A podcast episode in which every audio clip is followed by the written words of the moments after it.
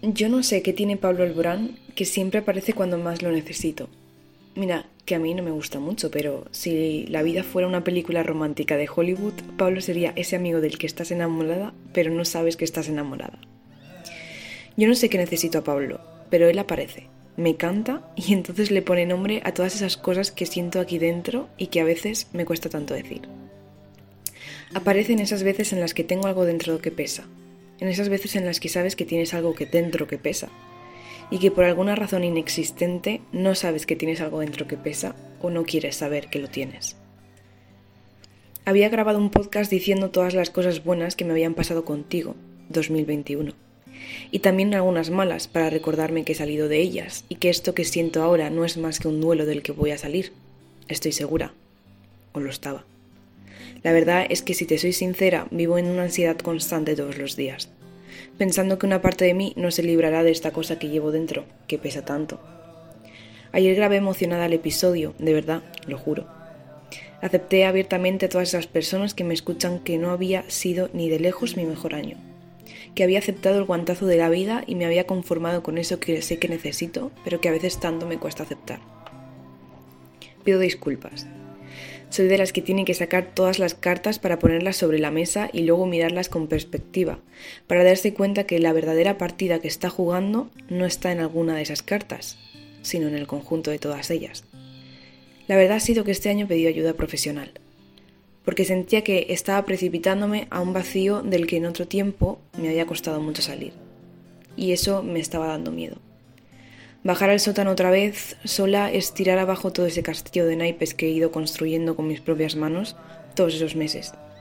Es plantarme en mitad de la oscuridad y volver a creer que no valgo para nada, que estoy sola en este maldito mundo y que si pudiera coger el primer tren con destino a ninguna parte, lo cogería sin pensármelo dos veces. No quería volver a estar a oscuras con mis propios monstruos y llegar a creer que no me he rodeado poco a poco de personas maravillosas, que mi vida se ha llenado de gente importante a quien le importo de verdad, que me han enseñado a quererlos y a quererme. No podía creerme que estaba sola en todo esto, que mi vida había dejado de tener sentido, que las personas que me rodean van a kilómetros de distancia por delante de mí, que a mí se me agotaba el tiempo, como si las cosas que no puedo hacer ahora no las pudiese hacer mañana, como si la media de la humanidad no estuviera en 90 años y yo tuviera 365 días de todos esos años para hacer lo que me saliera de las narices que se me había acabado el tiempo, pensaba, que me estaba quedando sola, creía, que mi existencia comenzaba a no valer nada, me decía. ¿Sabes lo que le dije a todo eso? y una mierda. Claro que este año ha sido un fraude. Este año iba a hacer muchísimas cosas, iba a conocer gente nueva con la que poder experimentar todo eso que llevo dentro y que tenía ganas de sacar, de explotar. Pero resulta que a mediados de año el COVID me toca a la puerta. Y me tiro un mes en casa, entre medias me entra una ansiedad que te cagas. A mí los días se me hacían eternos y el oxígeno se me consumía. Sentía que las paredes se encogían cada día que pasaba. Me acostaba sintiendo que me ahogaba y abría los ojos al día siguiente creyendo más de lo mismo. En ese momento comencé a pensar que mi vida había dejado de tener sentido. Pero solo era una forma absurda de excusarme. Era más fácil culpar a la ansiedad que decirme con sinceridad que hacía meses donde creía que mi vida había dejado de tener sentido. Y para colmo, me toca convivir con mi padre, bajo presión. Los únicos que por entonces no estábamos librando del virus, juntándose el hambre con las ganas de comer. Paula teniendo una gestión emocional de mierda por entonces y mi padre, pues bueno, más de lo mismo también. Mi ansiedad crónica queriendo ser la protagonista siempre, susurrándome al oído las desgracias que se me avecinaban. Y un día abro los ojos, me doy cuenta de lo mucho que me parezco a mi padre y de lo mucho que he odiado eso toda mi vida por mirarlo desde una perspectiva distinta. Donde siempre había visto un egoísta y un inconformista y un narcisista, ahora tenía delante un perfeccionista como yo, donde el mantel de la mesa tenía que moverse un milímetro si no, no estaba perfecto. Una persona de risa floja que disfruta gustosamente de maratones de películas en el sofá y que justo ahí, en ese instante, no nos hace falta nada más. No fue fácil, eso está claro. Dos personas idénticas chocan. Dos personas con problemas emocionales y el COVID dando vueltas alrededor chocan mucho más. Pero este año, gracias a ti, 2021, yo he conocido mucho más a mi padre y un poco más a mí. A veces solo hay que alejarse unos pasos y mirar con perspectiva, de verdad. Entonces el virus entra en mi cuerpo, pero yo casi parezco haber recibido un chute de creatividad. Perdí el gusto, eso sí, y el café me supo horrible durante días que a mí me parecieron milenios porque que nadie se atreva a tocarme a mí el café. Pero entre queja y queja aparece Stay Wild. O esa forma curiosa que se me ocurrió para contar todas esas movidas que una lleva dentro y que a veces no sabe muy bien a quién contar. La ansiedad volvió a llamar a la puerta y por el camino dejó un no vales nada. Pero en ese momento me di la vuelta, subí el primer episodio y a mí la vida me dio un vuelco. Todavía no me creo que haya gente escuchando esto y no creo que vaya a creérmelo nunca. Pasé 10 días en mi cuarto y lo llevé bien. Entonces me pregunté qué estaba pasando y me di cuenta de que me he convertido en mi mejor amiga. Y que mientras me tenga a mí, pocas cosas me hacen falta de más. Y yo sé que esto suena cursi, pero entiéndeme, he tardado 20 años en llevarme a mí conmigo. Permíteme este ratito, aunque sea solo un poco. Si no, mi cabeza comenzará a darle vueltas a todas esas cosas que hacen de esta relación una complicada. De todas formas, construir una relación no es nada fácil. La confianza da asco. Las autoestimas entran en juego. Uno tiene que aprender desde cero a gestionar sus emociones y si contra marea juegan el perfeccionismo y los miedos, entonces nada te parece suficiente. Este año he descubierto que soy una jodida insegura desde que tengo cero días de vida y que llevo el resto de la vida aparentando ser fuerte, pero no me soples de cerca o me derrumbo. Cabezota como yo sola. Y el muro cada día más alto. El espejo cada mes hace más daño y el futuro cada vez más incierto.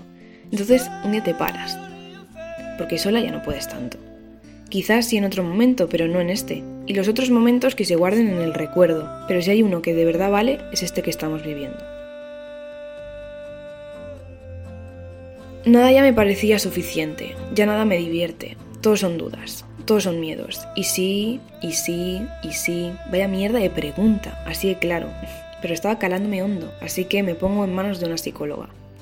En este punto yo ya he entendido que tú, 2021, te has puesto a la defensiva y a mí me ha tocado sacar bandera blanca. Tardo dos meses más en conocerla, pero ya he aceptado mi derrota. Una derrota a medias, más bien. Una derrota donde sabes que eso iba a llegar tarde o temprano, donde sabes que la vida va de niveles y entiendes que por mucho que quieras llegar al tercero, compañera, primero toca el segundo. Sentí que había sido una cobarde, que era débil por estar pidiendo ayuda, que me había defraudado como ser humano por no poder hacer frente a mis propias circunstancias. ¿Sabes quién decía eso? El miedo, no yo.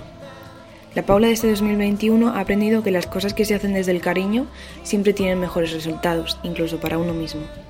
Sabe que la vida te va a dar siempre lo que necesitas y no lo que quieres, ha entendido que los rumbos son efímeros y que nada permanece, que ahí donde se siente sola, solo estaba siendo una persona con sus propias circunstancias, donde el camino de su vida estaba tomando una dirección muy distinta al resto de su gente.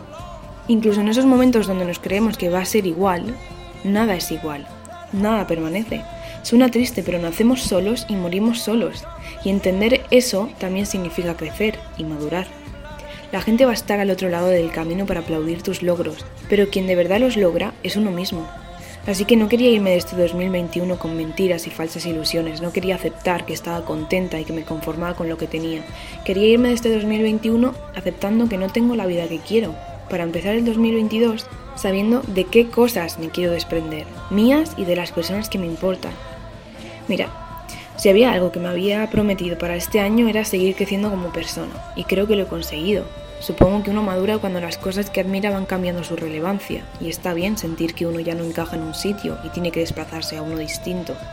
Los animales no están hechos para vivir enjaulados y las personas tenemos mucho de ellos. Tenemos ese instinto que nos ayuda a buscar la libertad, otra forma distinta de ponerle nombre a la felicidad, o lo que se define como eso que uno tiene cuando se permite ser libre, se da lo que necesita y se reinventa las veces que haga falta, o así lo llamo yo. Sé que va a ser un buen año el 2022. Y no lo será porque solo pasen cosas buenas, porque eso no lo sé. Lo será porque de las cosas que pasen malas, lo que sí sé es que acabaré sacando cosas buenas. Cuanto antes se asuma que la vida busca el equilibrio entre lo bueno y lo malo, mejor respira uno, así te lo digo. Así que gracias, 2021, por todo. Gracias a mí, por permitirme ser vulnerable y valiente. Gracias a ti, por enseñarme. Nos quiero.